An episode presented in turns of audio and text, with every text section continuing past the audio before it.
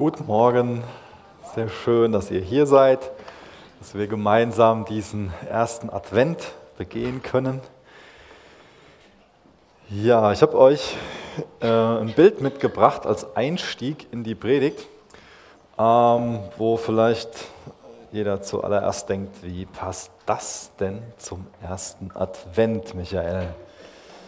Warum zeigst du uns heute Morgen einen Affen?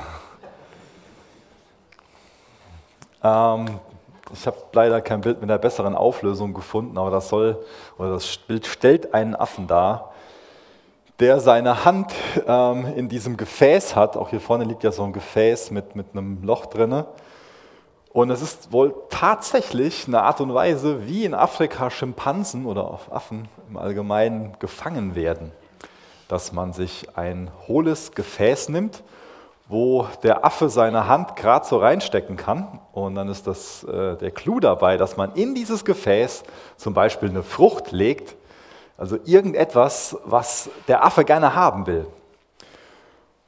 Und ähm, ich war echt stutzig, als ich das gelesen habe, aber es ist wohl wirklich so, dass der Affe dann einen Greifreflex hat, die Frucht in seiner Hand hat und nicht mehr aus diesem Gefäß rauskommt und gefesselt ist, nicht mehr loslässt. Die Frucht erscheint ihm so begehrenswert, dass er dafür seine Freiheit opfert. Und wenn ich jetzt verrate, um wen es heute Morgen geht, ähm, um das Gleichnis von dem reichen Jüngling, dann kommt schon vielleicht der ein oder andere mir auf die Schliche, warum ich dieses Bild gebrauche. Das ist an sich das gleiche Bild, was Jesus heute Morgen war ja nicht nur ein Gleichnis, das ist ja eine echte Begebenheit, das erzähle ich gerade Unsinn. Das ist das Gleiche, was, was Jesus heute Morgen thematisiert. Das ist an sich ein Gleichnis von dem, von der Wahrheit, die Jesus heute Morgen thematisiert. Es geht heute Morgen um einen reichen, erfolgreichen jungen Mann, der sich aber von seinem Besitz so hat gefangen nehmen lassen, dass er seinen Besitz nicht mehr besitzt, sondern der Besitz besitzt ihn, auf Deutsch gesagt. Dadurch verliert er seine Freiheit. Und ich denke, dass das prima zum Advent passt. Denn ähm, genau wie der reiche junge Mann davon gefangen ist und dadurch Jesus nicht bei ihm ankommt, können auch wir uns jetzt so die Frage stellen, wenn wir in den Advent gehen, ob wir uns von irgendwas abhalten lassen, dass Jesus wirklich bei uns ankommt, in unserem Herzen wohnen kann, uns einnehmen kann, unser Leben füllen kann. Advent bedeutet ja Ankunft. Und es ist gut, dass wir so eine Adventszeit haben, dass es auch äh, ein paar Wochen sind und nicht nur so ein Tag, wo wir meinen, okay, jetzt besinnen wir uns mal darauf, dass Jesus ankommt. Es geht ja nicht um irgendeine Ankunft bei dem Advent. Ursprünglich hieß das Adventus Domini. Es geht um die Ankunft des Herrn. Und es ist gut, wenn wir uns jetzt in dieser Jahreszeit darauf besinnen, dass Jesus ankommen will. Dass wir uns auch kritisch hinterfragen, wie kann denn Jesus neu in meinem Herzen wirklich Raum einnehmen, ankommen. Und es ist so gewinnbringend für uns, wenn wir uns nochmal wirklich tiefgehend damit befassen, dass Jesus treu zu seinem Wort gestanden hat, dass er auf die Welt gekommen ist und dass er auch weiterhin treu zu seinem Wort stehen wird, dass er wiederkommen wird. Bevor wir jetzt in Matthäus 19, Vers 16 anfangen, den Text zu lesen aus Gottes Wort, bete ich noch mit uns.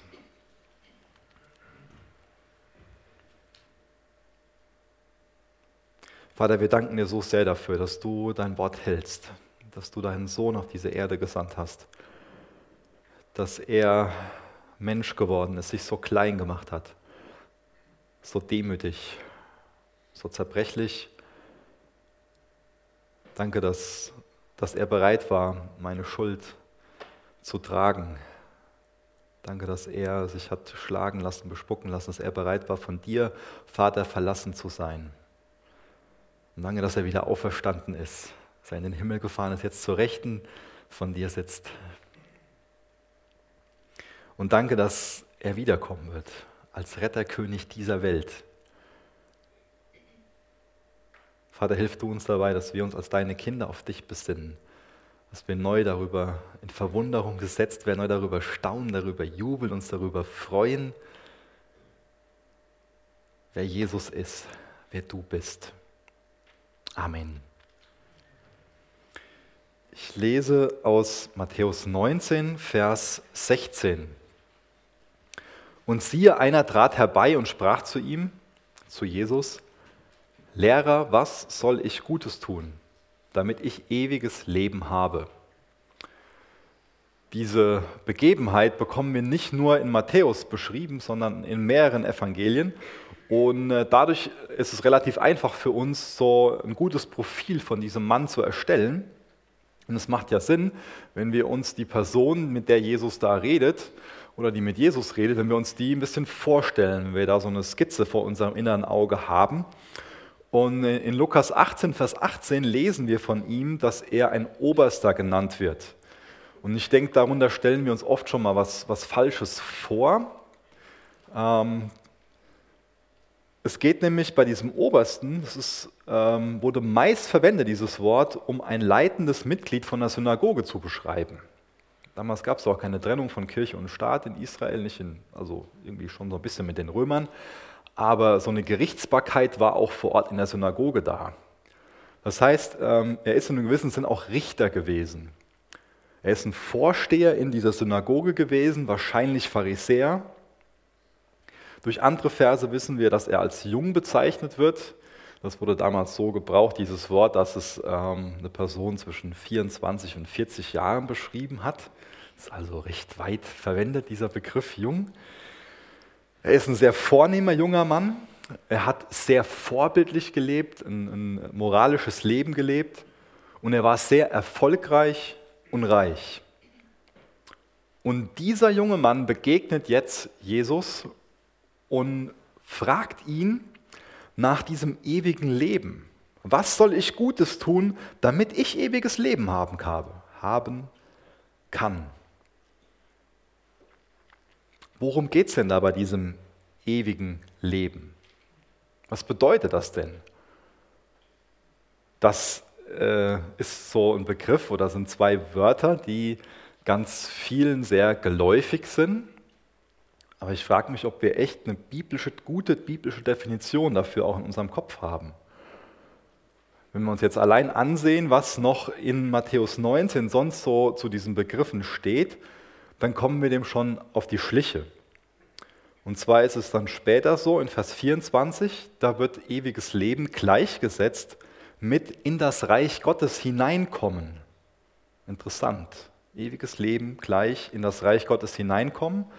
Und dann in Vers 25 und Vers 26 lesen wir davon, dass es gleichgesetzt wird mit gerettet werden. Wenn es im Neuen Testament um das ewige Leben geht, dann wird nicht von etwas gesprochen, was sich ausschließlich auf die Zukunft bezieht, sondern da wird von etwas gesprochen, was im Hier und Jetzt anfängt, aber noch nicht vollkommen ist.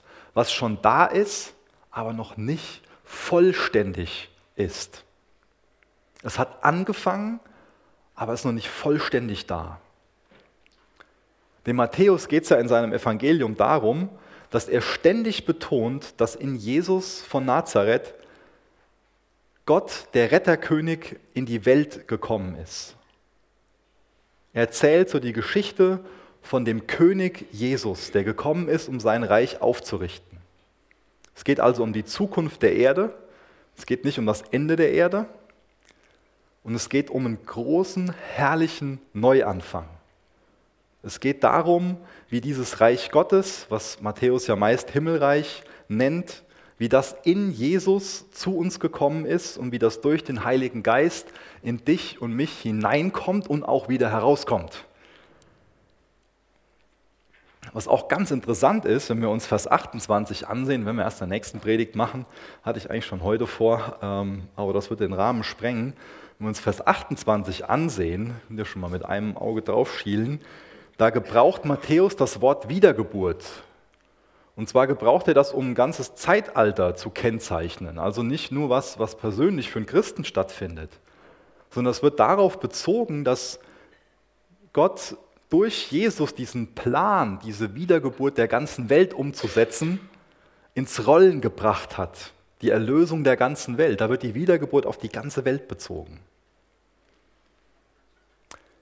Deswegen ist es so, dass ewiges Leben gerade bei Matthäus viel mehr die Bedeutung hat, dass wir ein aktiver Teilnehmer in Gottes erneuerter Welt ähm, sind oder werden. Also nicht nur so ein Zustand, so ja, dann kriege ich irgendwie so jetzt schon die Bestätigung oder jetzt schon äh, die, die Gewissheit, dass nach dem Tod, dass ich dann an einen Platz komme, der fern von hier weg ist und wo ich endlich keine Probleme mehr habe. Mir geht es darum zu unterstreichen, dass es dem jungen Mann jetzt hier nicht primär darum geht, dass er seine Seele retten will, sondern er will bei Gottes erneuerter Welt dazugehören. Dieses Reich Gottes, das ist ja ein Thema, was immer wieder bei Matthäus vorkommt. Das ist ein Thema, was, was im Neuen Testament ganz, ganz viel Raum einnimmt. Jesus redet ständig davon. Bei ihm lesen wir ganz, ganz häufig davon, dass er gepredigt hat, kehr um, denn das Reich Gottes, das Himmelreich ist nahe gekommen. Jesus hat davon gepredigt, dass es nahe gekommen ist. Und dann finde ich es interessant, dass wir dann gerade bei Paulus eine Veränderung sehen. Wenn wir uns ganz, äh, wenn wir uns den Schluss von der Apostelgeschichte ansehen, wo Paulus ähm, so das Fazit zieht von seinem Dienst in Rom. Ich lese das mal vor, Apostelgeschichte 28, Vers 30 und auch Vers 31 lese ich vor. Er, Paulus, blieb zwei ganze Jahre in seiner eigenen Mietwohnung in Rom füge ich jetzt dazu, und nahm alle auf, die zu ihm kamen. Er predigte das Reich Gottes und lehrte die Dinge, die den Herrn Jesus Christus betreffen, mit aller Freimütigkeit ungehindert. Da war das Reich Gottes nicht nur nah, da war es schon da. Es war noch nicht vollkommen da, vollständig da. Beim Reich Gottes geht es um Gottes Herrschaft in den Herzen. Und die war zu dem Zeitpunkt möglich. Jesus hat davon gesprochen, dass es nahe ist. Das war noch vor seiner Kreuzigung, vor der Auferstehung, vor der Himmelfahrt, vor Pfingsten. Und durch diese Dinge hat das Reich Gottes bereits begonnen, aber es ist noch nicht vollendet. momentan besteht das Reich Gottes daraus, wenn ein Kind Gottes Gottes Willen tut, dann blitzt es sozusagen auf. An den Orten wird es sichtbar, da wo Gottes Wille durch Gottes Kind geschieht. Und es ist auch gut, wenn wir uns den, äh, ansehen, wie, wie, Johannes mit ähm, diesem ewigen Leben umgeht, aus Johannes 3, Vers 36. Da wird auch betont, dass das ewige Leben etwas ist, was man schon jetzt besitzen kann oder schon jetzt sein kann. Johannes 3, Vers 36, wer an den Sohn Gottes glaubt, hat ewiges Leben. Da steht hat, da steht nicht bekommt. Das ist ein ganz, ganz wichtiger Unterschied beim ewigen Leben so nur an die Zukunft zu denken, daran zu denken, dass man nach dem Leben auf dieser Erde in den Himmel kommt, das ist wesentlich zu kurz gedacht und das ist sehr problematisch. Denn oft sind die Früchte von so einem Denken, dass man dann meist eher einfach nur wie ein aufrichtiger Deutscher lebt und nicht wie ein aufrichtiger Jünger. Und das sehen wir gleich in dem, in dem Jüngling, was das für ein Unterschied ist. Jesus geht es darum, dass wir im Hier und im Jetzt anfangen, als seine Jünger zu leben. Das kann man auch gut Heiligung nennen. Das ist ein Wort, was dafür oft verwendet wird. Das bezeichnet, dass wir ihm ähnlicher werden. Ein Jünger ist jemand, dessen größter Schatz Jesus Christus ist. Das ist das, was auch das Fazit an sich aus, dieser, aus diesen Versen ist. Kommen wir nachher noch zu. Ein Jünger ist jemand, dessen wertvollster Schatz, dessen Ein und alles Jesus Christus ist. Und wenn Jesus mein Schatz ist, das, dann will ich ihm ähnlicher werden. Wenn ich ein Jünger von Jesus bin, dann will ich von Jesus lernen. Dann bin ich begeistert von ihm. Dann finde ich ihn so toll, so wunderbar, dass ich sage, ich will so werden wie dieser Jesus. Ich will nicht mehr der Michael sein in einem gewissen Sinn. Jesus raubt mir nicht meine Persönlichkeit, darum geht es hier nicht, aber er will mir seinen Charakter geben, er will mich umgestalten in sein Ebenbild. Und es ist total problematisch, wenn wir meinen, beim ewigen Leben geht es darum, ich habe mal ein Gebet mitgeprappelt, auf Deutsch gesagt, und habe dadurch quasi eine Eintrittskarte in den Himmel. Jetzt lebe ich genauso weiter wie alle anderen, die so um mich herum leben, beziehungsweise versuche einfach ein aufrichtiges Leben zu leben. Und dann bin ich schon auf der sicheren Seite, dann wird Jesus mich nach meinem Tod annehmen. Beim ewigen Leben geht es zentral, geht es nicht zentral darum, dass ich nach dem Tod an einen wunderbaren Ort komme, der ganz weit weg ist und an dem ich dann endlich meine Ruhe habe und das, was ich schon immer haben wollte. Beim ewigen Leben, da geht es um Gottes rettende und souveräne Herrschaft. Die kommt, um alles zu verwandeln. Die ganze Schöpfung, die Wiedergeburt der ganzen Schöpfung. Und Jesus ist nicht nur das Zentrum des ewigen Lebens, er ist das ewige Leben. Woran denkst du, wenn du an den Himmel denkst? Das kann eine sehr überführende Frage sein.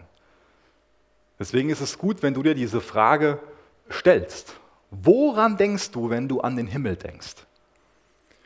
Vielleicht stellst du dir so vor, ja, wenn ich im Himmel bin, dann sind endlich vielleicht auch die Personen, die mir gerade Stress machen, die Umstände, die Krankheit, das, was mir Not macht, das ist dann endlich ganz weit weg von mir.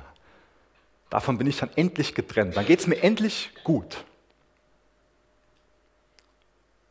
Und wenn wir darüber nachdenken, wenn wir dieses Bild haben, dann geht es an sich bei diesem Himmel nur um mich, darum, dass es mir gut geht.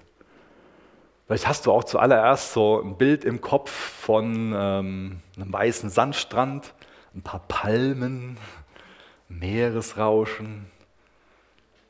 Ist auch ein, schönes Bild. Ich weiß nicht, wer eher so der Meertyp ist oder wer jetzt bei dem Wetter eher so an Pulverschnee denkt und so vor seinem inneren Auge so ein Bild hat, so Berg, Gipfel und eine Piste, wo vorher noch keiner runtergefahren ist und die Skier an und pfuh, der Himmel.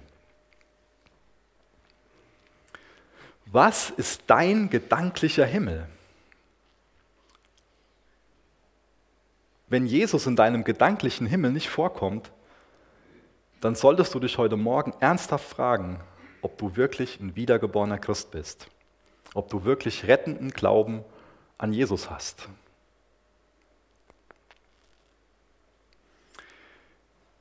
Dieser junge Mann, dieser junge erfolgreiche Mann fragt, was soll ich tun? Und im Endeffekt zeigt diese Frage sehr viel über sein Denken. Diese Frage entlarvt ihn. Vielleicht denkt er hier darüber nach, wie er sich möglichst viel Kredit bei Gott verschaffen kann, indem er Gutes tut. Ist ja ein tolles, löbliches Anliegen. Sollten wir alle haben, das Anliegen, Gutes zu tun.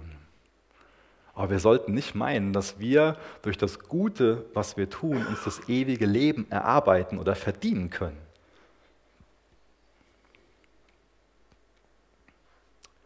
Das herrscht oft vor, dieses Denken, wenn ich mich gut genug verhalte, wenn ich nur genug Gutes tue, dann wird Gott mich schon annehmen, dann werde ich schon das ewige Leben haben. Dieser junge Mann, der denkt an das, was er tun kann. Aber bei Jesus geht es um das, was Jesus getan hat. Und das ist die Grundvoraussetzung für uns, damit Jesus was mit unserem Leben anfangen kann. Das ist die Grundvoraussetzung dafür, dass wir anfangen können, wirklich zur Ehre Gottes zu leben, wirklich ein Jünger Jesu zu sein, dass es nicht mehr um uns geht, das, was wir tun, sondern dass es um das geht, was Jesus getan hat. Und natürlich werden wir dadurch zu Tätern des Wortes. Aber das, was Jesus getan hat, steht am Anfang, nicht das, was wir tun. Wir lesen Vers 17. Er aber sprach zu ihm, was fragst du mich über das Gute? Einer ist gut, einer ist der Gute, steht hier, einer ist der Gute. Wenn du aber ins Leben hineinkommen willst, so halte die Gebote. Die Rabbis, die haben es damals nicht erlaubt, dass irgendjemand für, als gut bezeichnet wurde, außer Gott selbst. Denen war klar, wir Menschen sind nicht durch und durch gut. Und deswegen müssen wir diesen Begriff gut für Gott reservieren. Wir gebrauchen ähm, das Wort natürlich ähm, ja, in, einem, in einem anderen Sinn meist. Wir sagen schon mal so, ja, mein Guter, und äh, reservieren dieses Wort nicht für Gott. Aber damals war dieses Wort in dieser Kultur für Gott reserviert. Das heißt, die Logik dahinter ist, dass Jesus diesen jungen Mann darauf aufmerksam macht, du nennst mich gut, aber dir und mir ist klar, es, ist, es gibt nur einen, der wirklich gut ist. Bist du dir also klar, dass du mich gerade als Gott bezeichnest? Jesus will damit auf keinen Fall sagen, dass er nicht Gott ist. Er ist Gott. Aber er will dem jungen Mann klar machen, bist du dir darüber sicher, bist du darüber im Klaren, dass du mich gerade als Gott bezeichnest? Darüber muss der junge Mann, der junge Kerl nachdenken. Und jetzt geht es nach und nach mehr um das Thema Gebote. Nur Gott allein ist gut. Und wenn Gott wirklich gut ist, dann müssen auch die Gebote, die er gibt, gut sein. In Micha 6, Vers 8 können wir lesen, man hat dir mitgeteilt, Mensch, was gut ist. Und was fordert der Herr von dir, als Recht zu üben und Güte zu lieben und einsichtig zu gehen mit deinem Gott. Weil Gott gut ist, sind auch seine Gebote gut. Und jetzt lesen wir mal Vers 18 und Vers 19 weiter.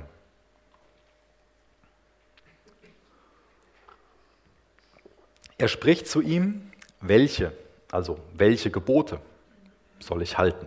Ging es gerade ja drum. Welche? Jesus aber sprach, diese. Du sollst nicht töten, du sollst nicht Ehe brechen, du sollst nicht stehlen, du sollst nicht falsches Zeugnis geben. Ehre den Vater und die Mutter und du sollst deinen Nächsten lieben wie dich selbst. Ein guter Gott gibt gute Gebote. Und nach der jüdischen Zählweise enthält das Alte Testament insgesamt 613 Gebote. Davon gibt es 365 Verbote und 248 Gebote. Wie viele Tage hat das Jahr? Helft mir mal. 365, danke. Und jetzt interessant, ähm, wie viele Knochen sind nach jüdischer Zähl Zählweise in unserem Körper? 248.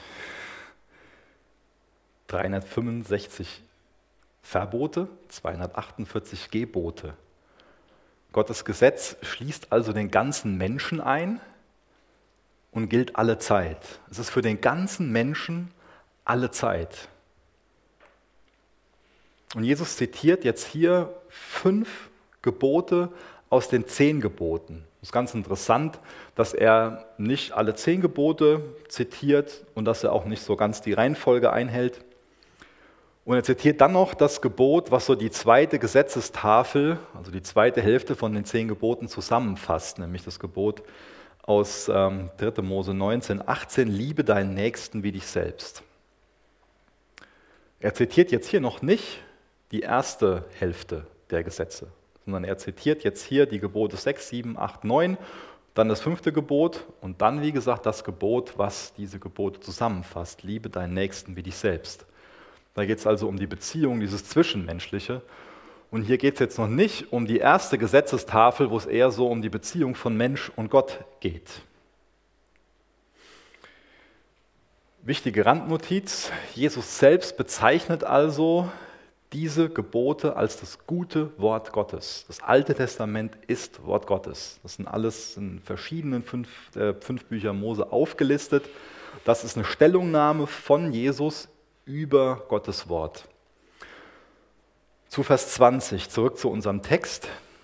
Der junge Mann spricht zu ihm, alles dies habe ich befolgt. Was fehlt mir noch?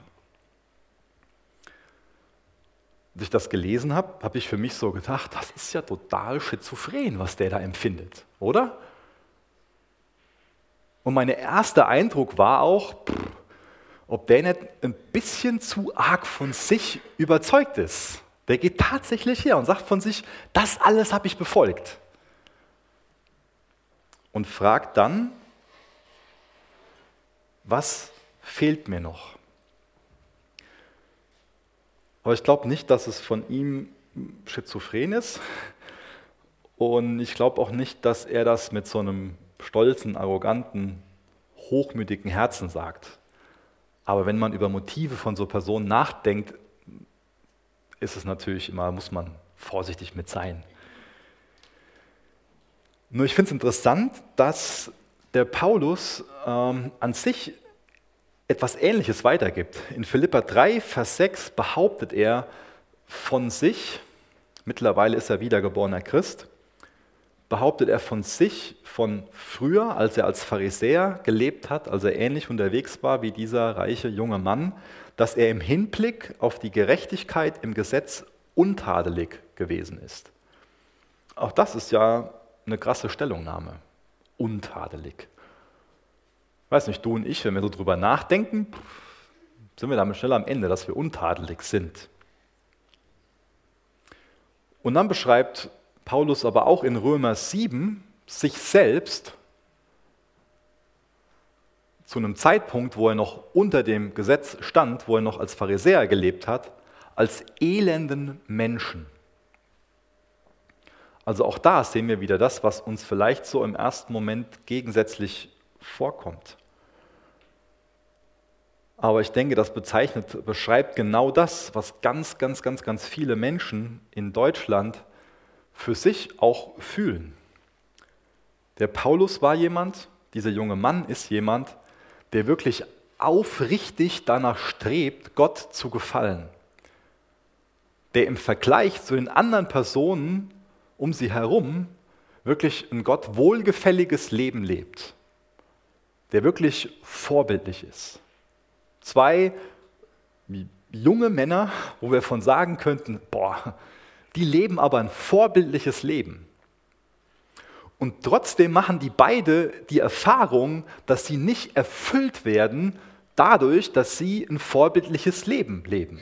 Paulus, wie gesagt, bezeichnet sich unter dem Gesetz als einen ganz elenden Menschen.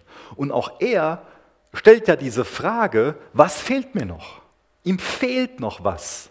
Er hat noch einen Mangel. Er ist noch nicht wirklich zufrieden. Er hat noch keinen Frieden, keinen tiefen Frieden mit Gott. Da ist noch ein großer Mangel. Und er will jetzt hier eine Diagnose von Jesus haben. Was fehlt mir noch? Der hat noch kein echtes geistliches Leben. Der ist total erfolgreich und suchend. Er ist fragend. In Markus 10, Vers 2 lesen wir dieselbe Geschichte und da lesen wir an dem Zeitpunkt dann, dass Jesus ihn lieb gewonnen hat. Und das, denke ich, unterstreicht nochmal, dass er jetzt hier nicht so hochmütig ist, so hier, ich bin doch der Tollste. Jesus, du musst doch jetzt so und so. Markus 10, Vers 2. Jesus gewann ihn lieb. Jesus liebt suchende Menschen. Jesus liebt Menschen, die ihn ehrlich suchen. Suchst du ehrlich? Ich denke, dass, dass dieses Gefühl von diesem jungen Mann auf ganz viele Menschen in unserem Land zutrifft. Ich lebe verantwortungsbewusst und ich habe trotzdem so eine tiefe innere Unruhe in mir. Wenn es Gott gibt, steht er dann auf meiner Seite? Bin ich gut genug oder habe ich genug gemacht? Vielleicht bist du auch jemand, der sich heute Morgen fragt, was, was fehlt mir noch? Was fehlt mir noch? Und die Frage beantwortet Jesus ihm in Vers 21. Da lesen wir, Jesus sprach zu ihm, wenn du vollkommen sein willst, so geh hin, verkaufe deine Habe und gib den Erlös den Armen. Und du wirst einen Schatz in den Himmeln haben. Und komm, folge mir nach. Das ist einmalig, dass Jesus diese Antwort auf so eine Frage gibt. Das heißt, wir dürfen jetzt hier nicht so eine universelle Heilslehre daraus basteln. Jesus lehrt hier nicht, dass jeder, der von neuem geboren werden will, der ewiges Leben haben will, der ins Reich Gottes eintreten will, der gerettet werden will, dass er genau das tun muss, also seine Habe verkaufen will, seinen Erlös den Armen geben muss, sondern das ist sozusagen ein seelsorgerlicher Einzelfall, wo aber ein Prinzip hintersteht, das für alle gültig ist. Wer ewiges Leben haben will, der muss Jesus an die erste Stelle setzen. Denn das ist genau das, was Jesus hiermit unterstreicht. Wir fangen zuerst mal an, dass er ja das zehnte Gebot eben in der Auflistung ausgelassen hat. Du sollst nicht begehren, nicht gierig sein, habsüchtig oder materialistisch sein. Eben hat der junge Kerl noch die Vorstellung gehabt, ich halte ja die Gebote. Und jetzt wird er auf das indirekt auf das zehnte Gebot gestoßen. Jesus stellt ihm diese überführende Frage oder macht diese überführende Aussage, dass er dann sein, seine Habe verkaufen soll, den Erlös den Armen geben soll und dadurch wird er damit konfrontiert, das ist an sich mein Gott. Das ist das, was in meinem Leben wirklich zählt. Das ist das, was mir Sicherheit gibt. Das ist das, was mir Identität gibt. Das ist das, wofür ich lebe. Diese Habe ist das, wofür ich lebe. Also zerplatzt jetzt hier diese Seifenblase, dass er für sich meint, ich halte ja alle Gebote. Und auch das erste Gebot, 2. Mose 20, 3, du sollst außer mir keine anderen Götter haben, auch das bricht er. Geld ist sein Gott. Er wird von Geld regiert. Er setzt nicht Gott an die erste Stelle. Er liebt seinen Besitz mehr als Gott. Er vertraut seinem Geld mehr als Gott. Er betet Geld an. Das muss er im Endeffekt erkennen. Und was Jesus ihm anbietet, ist, dass er seinen Götzen eintauschen soll gegen den wahren Gott. Werd deinen Götzen los. Denk drüber nach, was deine Götzen sind. Und werde deine Götzen los. Liebe Gott von ganzem Herzen, mit ganzer Seele, mit ganzem Verstand und mit aller Kraft. Folge Jesus nach. Das ist eine Einladung von Jesus. Folge mir nach. Werd dein Götzen los und folge mir nach. Und dieser Gott, den er lieben soll, der steht hier in Person von Jesus vor ihm. Und er fordert ihn dazu auf, dass er den ersten Platz in seinem Leben einnehmen soll. Und da ruft er noch nicht mal zu völliger Selbstlosigkeit auf, sondern der verspricht ihm, dass er sich einen wahren Schatz im Himmel sichern kann. Man kann davon ausgehen, dass dieser junge Mann meint, dass er durch die Einhaltung dieser Gesetze, dieser Gebote gerettet werden kann. Und dass er noch nicht wirklich verstanden hat, dass er einen Erlöser braucht. Das Gesetz, das hat die Funktion von einem Spiegel. Das ist eine Funktion davon. Ein Spiegel kann uns nicht sauber waschen. Das gelingt nicht kann jetzt in den Spiegel gucken, dann sehe ich mein Spiegelbild. Dann sagt mir der Spiegel vielleicht, dass ich mich mal waschen müsste. Oder wie gestern meine Frau, dass mich mein Bart alt und unfreundlich aussehen lässt. Aber, aber der Spiegel macht mich nicht freundlicher und macht mich auch nicht jünger. Der macht mich höchstens darauf aufmerksam. Dankeschön.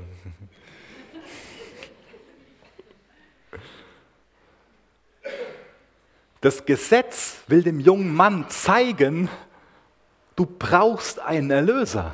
Du brauchst Jesus. Aber das Gesetz erlöst ihn nicht. Das Gesetz treibt ihn in die Arme von Jesus. Wenn du versuchst, das Gesetz vollkommen zu halten, dann kannst du wie dieser junge Mann natürlich schnell an den Punkt kommen, dass du für dich irgendwie sagen kannst, so, ja, ich lebe wirklich ein aufrichtiges Leben. Du kannst auch relativ schnell sagen, ja, ich lebe ähm, verantwortungsbewusster als die Menschen um mich herum.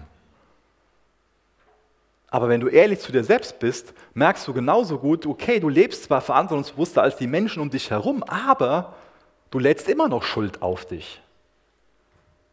In deinen Gedanken und auch durch die Praxis, durch deine Worte, durch dein Verhalten. Wir brauchen einen Erlöser. Und das Gesetz treibt uns in Jesu Arme. Er ist der einzige Erlöser. Er ist der einzige, der deine Schuld gesühnt hat.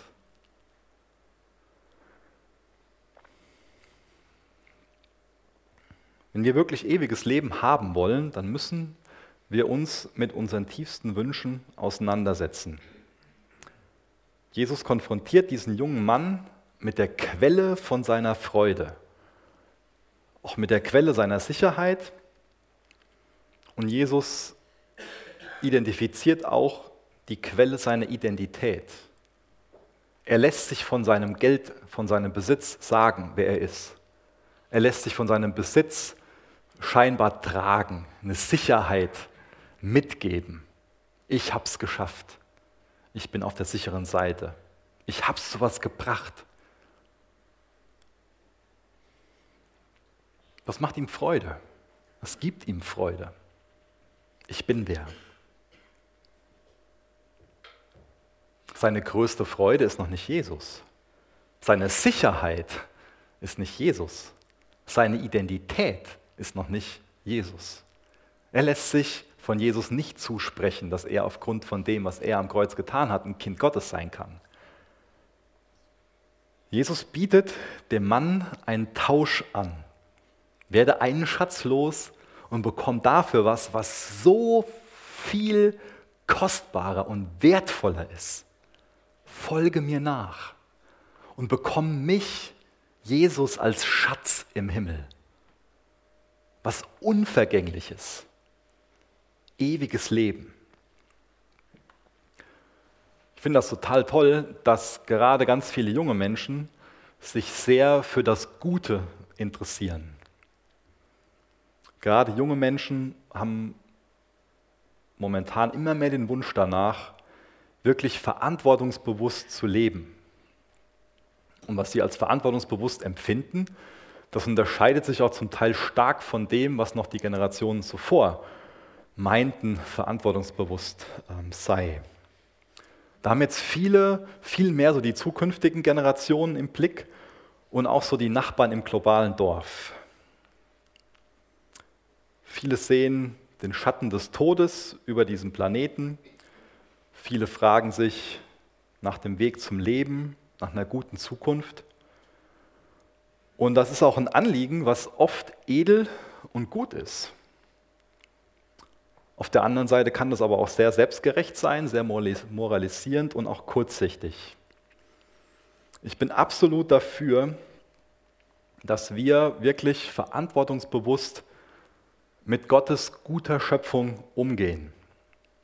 Ich bin absolut dafür, die nächste Generation wirklich im Blick zu haben auch natürlich Menschen auf der anderen Seite des Planeten. Ich bin dafür, das Gute zu tun. Ich hoffe, ihr seid das auch alle. Jeder von uns sollte wirklich verantwortungsbewusst leben. Aber egal wie verantwortungsbewusst wir leben, egal wie viel Gutes wir tun, das rettet uns nicht. Uns wird immer noch was fehlen. Hier geht es zentral um die Frage, worauf wir wirklich vertrauen woran wir wirklich unser Herz hängen. Worauf setzt du wirklich deine Hoffnung? Vielleicht hilft auch die Frage, wer oder was die Funktion Gottes in deinem Leben einnimmt. Wer oder was ist wirklich die Quelle, die Grundlage für den Sinn in deinem Leben, für die Identität, die du hast? für die Sicherheit, die du empfindest. Im Leben von diesem jungen Mann, der erfolgreich ist, der wohlhabend ist, war es sein Wohlstand. Irgendwoher beziehen wir Sicherheit und Identität. Und Jesus fordert uns dazu auf, dass wir diese Dinge in einer Person suchen. Er fordert uns dazu auf, dass wir unsere Sicherheit, unsere Identität in ihm finden. Denn nur einer ist wirklich gut.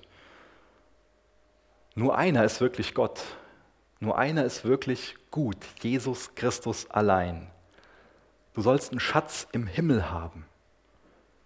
Und dieser Schatz im Himmel, das ist eine Person, Gott selber. Und wenn du Gott liebst, dann ist er dein Schatz im Himmel. Der Schatz im Himmel ist Jesus selbst. Und ein Jünger ist jemand, dessen kostbarster Schatz Jesus ist. Ein Problem mit dem Reichtum ist oft, oder eine Gefahr des Reichtums ist oft, dass er uns dazu verführen will, dass wir uns unabhängig fühlen. So etwas Ähnliches lesen wir auch in der Offenbarung an einem Sendschreiben an die Gemeinde in Laodicea, Offenbarung 3, Vers 17. Da sagt diese Gemeinde über sich, ich bin reich, bin reich geworden und brauche nichts. Die Gemeinde war so reich, dass sie selbst Jesus nicht gebraucht hat. Krasse Vorstellung, oder? Da steht Jesus außen vor der Tür und klopft an und will rein und jeder innen drin meint, dass es da um Jesus geht. Aber die Gemeinde ist reich und braucht nichts. Selbst Jesus braucht sie nicht mehr. Jesus erwartet von dir und mir, dass wir ihm wirklich vertrauen, dass er die Quelle unserer Sicherheit, unserer Identität wird. Und dieser junge Mann, der hat Angst davor, sich wirklich Jesus anzuvertrauen. Für ihn ist das eine große Ungewissheit. Gedanklich findet er mehr Sicherheit in seinem Besitz als in Jesus Christus. Er will sich dem nicht aussetzen. Er will sich nicht verletzlich machen wie ein Kind.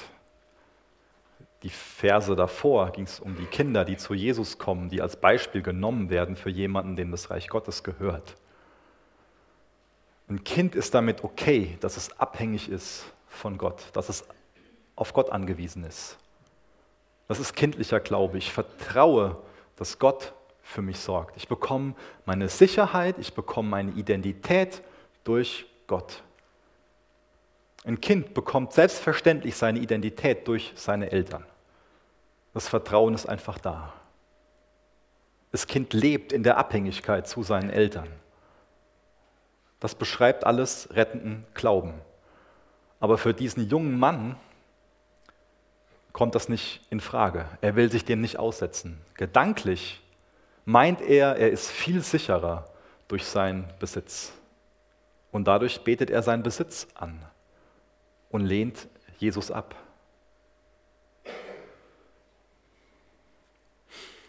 Vers 22. Als aber der junge Mann das Wort hörte, ging er betrübt weg, denn er hatte viele Güter leider kein Happy End.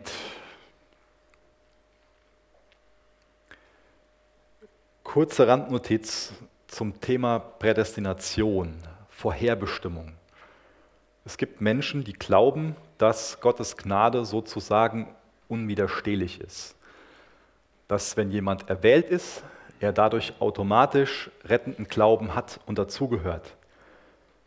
Ich denke, dass diese Begebenheit genau das Gegenteil lehrt.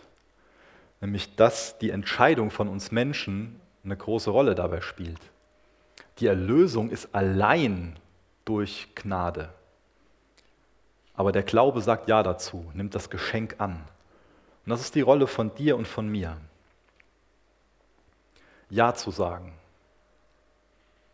Anzuerkennen, ja, ich brauche Erlösung.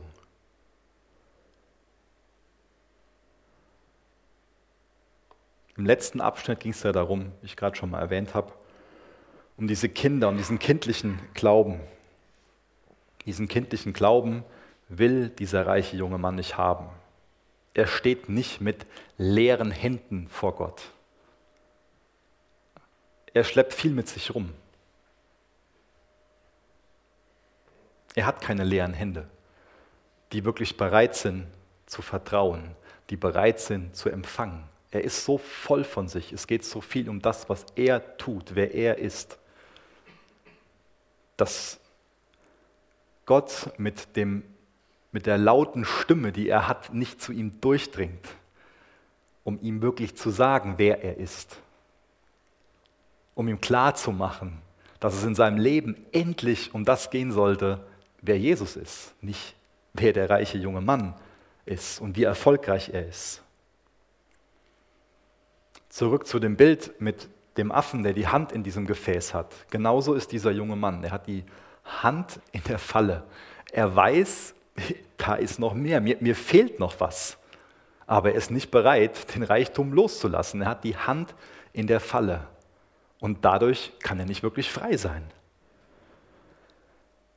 Leider kein Happy End am Ende von diesem Text. Deswegen ging dieser junge Mann wirklich traurig weg. Der junge Mann, der verstand sofort, um was es ging. Es ist keine große Diskussion mehr. Da war kein, ja Jesus, ich kann doch trotzdem. Der junge Mann war sofort in der Lage, die Konsequenzen zu überblicken. Und er ist traurig weggegangen. Von seinem äußeren Erscheinungsbild würden wir wahrscheinlich meinen, der passt doch perfekt in Jesu Gemeinde. Ein reicher junger Mann, lebt moralisch, ganz toller Typ, der gehört doch dazu, ist doch einer von uns. Aber sein eigenes Urteil ist ein anderes. Er ist ehrlich und sagt, nee, ich gehöre nicht dazu. Jesus ist mir nicht wichtiger ich vertraue meinem Besitz mehr, als dass ich es Jesus, als dass ich Jesus vertraue, als dass ich Jesus vertrauen will. Und deswegen gehöre ich nicht dazu. Und das ist auch das Urteil, was Gott indirekt durch, diese, durch dieses Gespräch über ihn fällt. Und natürlich will er weiterhin, dass er mit dazukommt. Natürlich bietet er ihm diese Gnade an, diese Erlösung, das ewige Leben. Ich kann mir vorstellen, dass vielleicht sogar auch wir als Gemeinde, das Christen im Allgemeinen, Gemeinden im Allgemeinen, schon mal schnell darin sind, solchen Personen so eine dritte Option anzubieten. So nach dem Motto, füg doch Jesus einfach hinzu. Du kannst ja deinen Besitz alles behalten, aber du willst doch schon sicher gehen, dass du am Ende von deinem Leben auf der Erde in den Himmel kommst. Füg doch Jesus einfach hinzu. Sprech doch mal das Gebet mit und dann bist du ja schon gerettet. Punkt. Aber ein Gebet rettet nicht. Nicht, wenn es nicht aus tiefstem Herzen kommt und dadurch den Hintergrund hat, dass man Jesus wirklich an erste Stelle setzen will. Jesus erlaubt dem Kerl nicht seinen Schatz zu behalten und Jesus einfach so hinzuzufügen. Das geht nicht, passt nicht zusammen. Jesus sagt, gib es weg, und folge mir nach. Tausch deine Schätze ein. Und das, was er loswerden kann, ist nichts im Vergleich zu dem, was er bekommen würde. Jesus zeichnet eine ganz klare Trennlinie. Entweder machst du Jesus zu deinem kostbarsten Schatz oder er ist nichts für dich. Das ist an sich, wenn wir jetzt mathematisch denken, eine relativ einfache Gleichung. Jesus plus nichts gleich alles. Aber Jesus plus minus irgendetwas ist gleich nichts. Wir können Jesus nicht einfach zu unseren anderen Schätzen hinzufügen. Und ich denke, dass wir diese Botschaft heute Morgen wirklich hören müssen. weil uns Jesus die Freiheit von unseren geringeren Schätzen anbietet. Für uns ist das so kostbar. Wir können uns vielleicht nicht vorstellen, uns davon zu trennen. Aber Jesus bietet uns die Freiheit davon an. Er macht uns klar, er legt den Finger in unsere Wunde und macht uns klar, Micha, da ist was, das, das trennt dich von mir. Dadurch kannst du keine Freiheit in mir erleben. Da ist was, das ist so viel kostbarer als das, was du für so kostbar erachtest. Aber das nimmt dich so gefangen, was du für so kostbar erachtest. Und ich will dein Schatz sein. Ich will dein Ein und alles sein. Ich will das Kostbarste sein, was du besitzt. Dieser junge Mann, der wird überwältigt von der Traurigkeit der Welt. Er geht leer weiter. Und deswegen ist es auch so ein großes Dilemma, dass manch einer, der sich Christ nennt, von so einer Lehre geprägt ist und Gott dafür verantwortlich macht, dass er von so einer Traurigkeit geprägt ist, die aber im Endeffekt darin begründet liegt, dass er seinen Götzen nicht aufgeben will und dass Jesus nicht wirklich Gott ist. Das, was ich gerade gesagt habe, ist nicht allgemein anwendbar. Nicht jeder, der traurig ist, auf den trifft es zu. Das sage ich auf keinen Fall. Da darf ich nicht falsch verstanden werden. Das wäre schlimm, wenn ich das behaupten würde. Was ich behaupte ist, dass jemand, der sich selbst als Christ bezeichnet und mit einem Bein in der Welt steht und mit dem anderen Bein im Reich Gottes stehen will, dass der eine todunglückliche Person ist und einen ganz unbefriedigenden Glauben hat, einen sehr frustrierenden Glauben hat.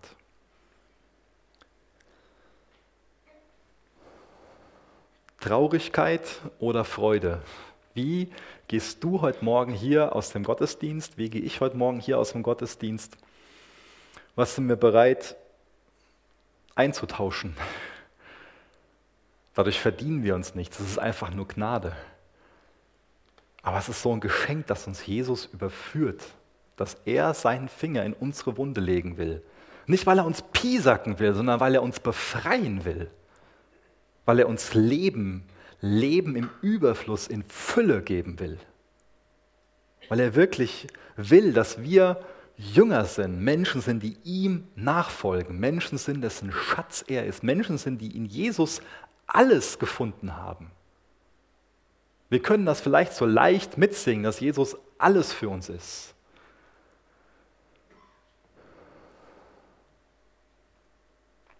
Aber ist es wirklich so? Ist Jesus wirklich alles für dich?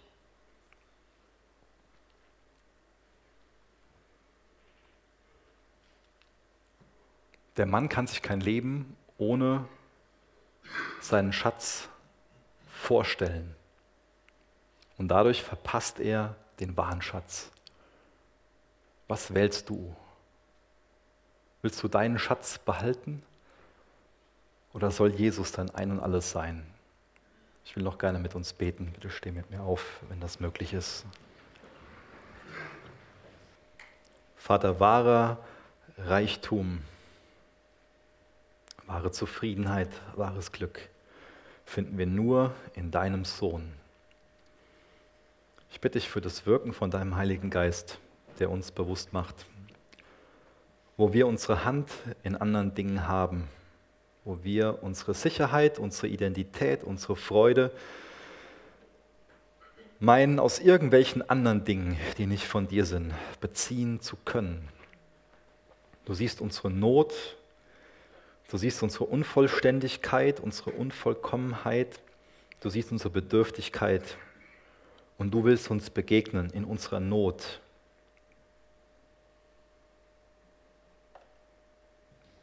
Vater, wir bitten dich, darum, dass du unsere Herzen zerbrichst und völlig heil machst in deinem Sohn. In Jesu Namen. Amen. Hier vorne seht ihr schon das Abendmahl stehen. Und es wird jetzt durch die Reihen gehen. Und ich bitte euch, dass ihr Kelch und Brot festhaltet, denn wir wollen gemeinsam an das Opfer denken, was Jesus Christus für uns gebracht hat. Und wir wollen auch an seine Auferstehung, an seine Himmelfahrt denken.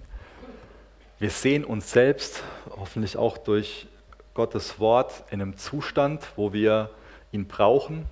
Und jeder Einzelne, der, je, der für sich im Glauben eingestanden hat, dass er Jesus braucht und er sein Glauben, sein Vertrauen auf Jesus setzt, der ist eingeladen, beim Abendmahl teilzunehmen. Alle anderen geben das bitte noch an sich vorbei. Vielleicht kommt da noch jemand nach vorne, dann wollen wir das gemeinsam einnehmen. Deswegen behalte das bitte so lange für euch. Nutzt noch die Zeit, die wir jetzt im Lobpreis in den Liedern haben, um darüber nachzudenken, um Jesus euer ganzes Herz, euer ganzes Leben zu geben, eure Sicherheit, eure Freude, eure Identität, euer Glück, eure Zufriedenheit wirklich in Jesus zu suchen. Denn das ist das, was wir feiern wollen, dass wir Glück, Zufriedenheit, Freude, Identität, Leben in Jesus finden. Amen.